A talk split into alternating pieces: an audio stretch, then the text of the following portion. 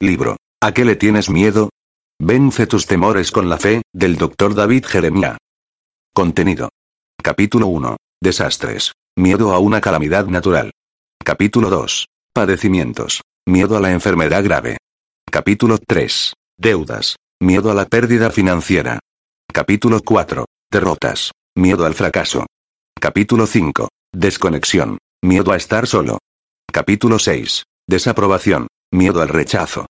Capítulo 7. Peligro. Miedo a los problemas repentinos. Capítulo 8. Depresión. Miedo a un colapso mental. Capítulo 9. Muerte. Miedo a morir. Capítulo 10. Deidad. Temor a Dios. Introducción. Estás dormido en tu cama cuando tu despertador te despierta de golpe y a todo volumen inicia el día con las noticias de las congestiones del tráfico, de las tormentas que se avecinan, de los asesinatos de la noche, de los incendios, del desplome de la bolsa, de los escándalos del gobierno y de los accidentes automovilísticos. En lugar de levantarte de un salto, te cubres la cabeza con las colchas. Sabes en qué mundo tan aterrador vivimos y temes enfrentarte a todos los desafíos del día. Sin embargo, tus temores de la mañana quizás no estén en las noticias. Se tratan de tu trabajo. Vives con un miedo constante de quedar atrapado en la tendencia de reducción de personal. O te preocupas por una transacción comercial que tiene tu carrera en peligro. Tal vez tu temor más profundo está en casa. ¿Puedes hacer el pago de la hipoteca de este mes? ¿Parece inestable tu matrimonio? ¿Te preocupan tus hijos? Después de un servicio reciente en la iglesia que pastoreo en el sur de California, un soldado joven que acababa de regresar de Afganistán lloraba mientras me pedía que orara por él. Temía que podría estar perdiendo a su familia. Podría. Esa es la palabra que lo atormenta. Nuestro mayor temor es el podría condicional, la amenaza de lo que podría ocurrir. El temor circula en el campo de la posibilidad. O incluso de la imposibilidad, porque el temor es el tirano de la imaginación se impone en nosotros desde las tinieblas, desde su espejo borroso del quizás. Mi amigo Don Wirchen lo ha experimentado. El monstruo engañoso del temor acecha en las tinieblas y espera abalanzarse sobre mi alma hasta destruirla. Como alguien propenso a la melancolía, a menudo veo su feo rostro. Cuando batalló con el estrés emocional de una relación problemática, cuando temo que el fracaso esté a las puertas, cuando parece que me cuesta demasiado manejar el éxito y en días en que la ansiedad que flota libremente puede más que yo. Esa última frase lo plasma para mí. La ansiedad que flota libremente. Eso es lo peor, el temor nefasto de que algo está mal, pero no sabes qué. Te envuelve como una nube. Si has batallado con el temor, no estás solo. El temor no respeta gente ni edad. Golpea al débil y al poderoso. Atormenta al joven y al viejo, al rico y al pobre. Hasta los que parecen tenerlo todo, incluso las celebridades, los héroes y los líderes intrépidos, confiesan tener una amplia variedad de fobias. Jennifer Aniston, Cher y Whoopi Goldberg tienen aerofobia. Tienen miedo de volar. Barbara Streisand es xenofóbica. Se siente incómoda cuando está con desconocidos. A Michael Jackson le atormentaba el temor a la contaminación, y a las infecciones y enfermedades. Tenía misofobia. No obstante, la celebridad con más fobias es Woody Allen. Le tiene miedo a los insectos, a la luz del sol, a los perros, a los venados, a los colores brillantes, a los niños, a las alturas, a las habitaciones pequeñas, a las multitudes y al cáncer. La gente famosa del pasado no era distinta. A George Washington le aterraba que lo enterraran vivo. Richard Nixon le temía a los hospitales, y Napoleón Bonaparte, el genio militar y político, le temía a los gatos. Fobias. Una exhibición circense de esclavitud mental. Algunos temores nos atacan solo momentáneamente, pero otros pueden permanecer con nosotros toda la vida. Una persona con temor a las alturas puede sentir que su pulso se acelera cuando entra a un ascensor con paredes de vidrio y sube 20 pisos en el vestíbulo de un hotel, pero su temor termina cuando sale del ascensor hacia el pasillo del hotel.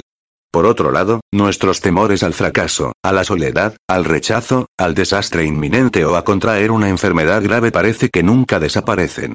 Son temores constantes enclaustrados en la mente. Son temores que atacan la vida misma. Esos son los temores a los que me refiero en este libro. Esos temores se pueden describir con lo que los lingüistas llaman rango semántico de palabras. Miedo, preocupación, ansiedad, intimidación, perturbación, temor, intranquilidad, angustia, aprensión y otros. A veces es Difícil saber exactamente cuáles de estas palabras describen mejor lo que sentimos, y realmente no importa. Cualquier término que usemos, todos estos sentimientos pueden suscitar respuestas tóxicas. Inmovilización, parálisis, retraimiento, pasividad, depresión y trastornos psicosomáticos. Enfermedades mentales sin causa física discernible. Cuando pregunto, ¿a qué le tienes miedo? Estoy preguntando, ¿qué es lo que te inmoviliza? ¿Qué es lo que te roba el gozo y destruye tu esperanza? ¿Qué es lo que te quita el sueño noche tras noche? ¿Qué evita que vivas por fe y que tomes riesgos? ¿Qué te impide darle toda tu vida a un Dios amoroso que quiere solo lo mejor para ti? Creo que sé las respuestas a esas preguntas, por lo menos en parte, porque he vivido hombro con hombro con muchos cristianos maduros toda mi vida. Además, he sido pastor de miles de personas por casi cinco décadas. He descubierto que todos, incluso yo, le tenemos miedo a algo. Nuestro desafío es descubrir y analizar nuestros temores y encontrar una respuesta piadosa, bíblica, para ellos. Cuando el apóstol Pablo aconsejó a Timoteo, su joven protegido, sabía que Timoteo le temía a algo, probablemente a su tarea de guiar a la gran iglesia de Éfeso. Timoteo fue criado en un pequeño pueblo de Asia Menor, y Éfeso era la gran ciudad. El mismo Pablo había pasado tres años en Éfeso mientras edificaba la iglesia allí.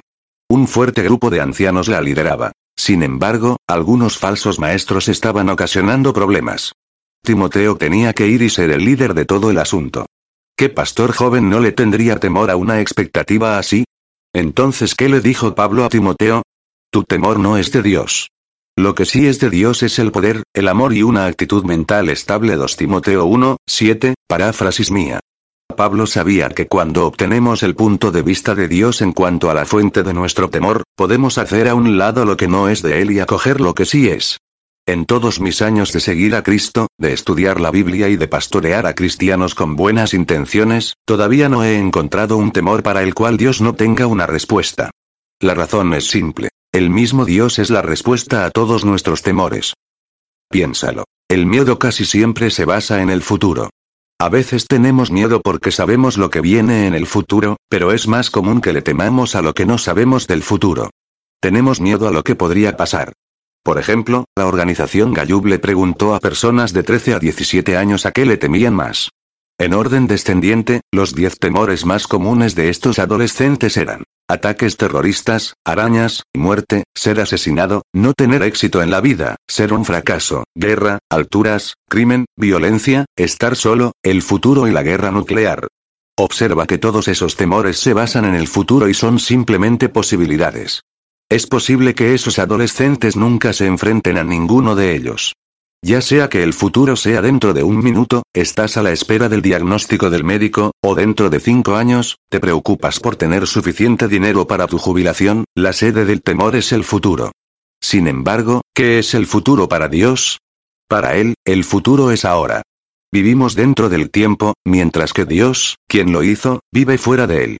Sabemos relativamente poco acerca del futuro, mientras que Dios lo sabe todo. Todos los acontecimientos de nuestra vida ocurren en dos marcos del tiempo, pasado y futuro. El presente es una fuga continua, un momento infinitesimal que se convierte en pasado antes de que podamos definirlo. Dios, por otro lado, tiene solo un marco de referencia, el ahora eterno, en el que ve y sabe todo, incluso el futuro. Por eso es que Dios es la respuesta a todos nuestros temores. Si Dios es bueno y amoroso, y lo es, y si Dios es todopoderoso, y lo es, y si Dios tiene un propósito y un plan que incluyen a sus hijos, y los tiene, y si somos sus hijos, como espero que tú lo seas, entonces no hay razón para temer nada, porque Dios está en control de todo. Lo sé, esa es una buena teología y probablemente tú crees en ella, pero todavía tienes temores, aprensiones y un nudo en la boca del estómago, ya sea a veces o todo el tiempo. La gran autora Edith Wharton dijo una vez que no creía en fantasmas, pero que les tenía miedo. Una cosa es saber algo con la mente y otra es creerlo con el corazón. ¿Cómo ayudas a un niñito a enfrentar el miedo a la oscuridad? Primero, apelas a la mente. Enciendes la luz y le muestras que no hay nada atemorizante en la habitación. Después lo ayudas a poner en sintonía su corazón con lo que su mente ha aceptado. Ese es el proceso de la fe para todos nosotros. Aceptamos que Dios está en control y, con esa base, transferimos nuestra carga a sus hombros perfectos. ¿Y qué de nuestro futuro incierto? El pesimismo no funciona porque es otra forma de esclavitud mental. El optimismo quizás no tenga base en la realidad. La única manera de caminar valiente y confiadamente hacia un futuro desconocido es apostarlo todo en el poder, la bondad y la fidelidad de Dios. Para entender por qué Dios es la respuesta a todos nuestros temores, debemos entender lo que la Biblia dice acerca del temor. Y dice mucho. Nos dice más de 300 veces que no temamos. No temas es su mandamiento que se repite con más frecuencia. La palabra miedo aparece más de 200 veces, y temor y terror más de 100 cada una. Y para que no creas que nuestros héroes de la Biblia no tuvieron miedo, en las escrituras dice que más de 200 individuos tuvieron miedo. No todos ellos eran los malos. Muchos fueron los personajes principales, como David, Pablo, Timoteo y otros. Los héroes bíblicos fueron personas comunes que tuvieron que aprender las mismas cosas que tú y yo tenemos que aprender. A expulsar el temor incrementando el conocimiento de Dios, a cambiar el enfoque del temor presente al Dios eterno, a reemplazar lo que no se sabe del futuro con lo que sí se sabe de Dios. Tuvieron que dejar atrás las cosas de niño, tenerle miedo a todo, y crecer en su fe y entendimiento. Escribí este libro porque considero que el temor es un peligro real y presente en el cuerpo de Cristo. Muchos cristianos no tienen vidas libres de temor, y puede haber consecuencias serias cuando el temor no se retira. El autor y educador Neil T. Anderson escribe. El temor es un ladrón. Erosiona nuestra fe, saquea nuestra esperanza, se roba nuestra libertad y se lleva nuestra alegría de vivir la vida abundante en Cristo. Las fobias son como los anillos de una serpiente. Mientras más cedemos a ellas, más fuerte aprietan. Cansados de luchar, sucumbimos a la tentación de rendirnos a nuestros temores, pero lo que parecía una salida fácil se convierte, realmente, en una cárcel de incredulidad. Una fortaleza de temor que nos mantiene cautivos. Jesús vino a proclamar que los cautivos serán liberados, y creo que eso incluye a los que son prisioneros del temor, Lucas 4, 18. Él también dice que la verdad es la clave de la libertad, Juan 8, 32. Y aquí está la verdad. Dios es bueno, Salmo 119, 68, Dios es amor, 1 Juan 4, 8 y 16, y Dios tiene un futuro lleno de esperanza para sus hijos, Jeremías 29, 11. Romanos 8, 28 al 29.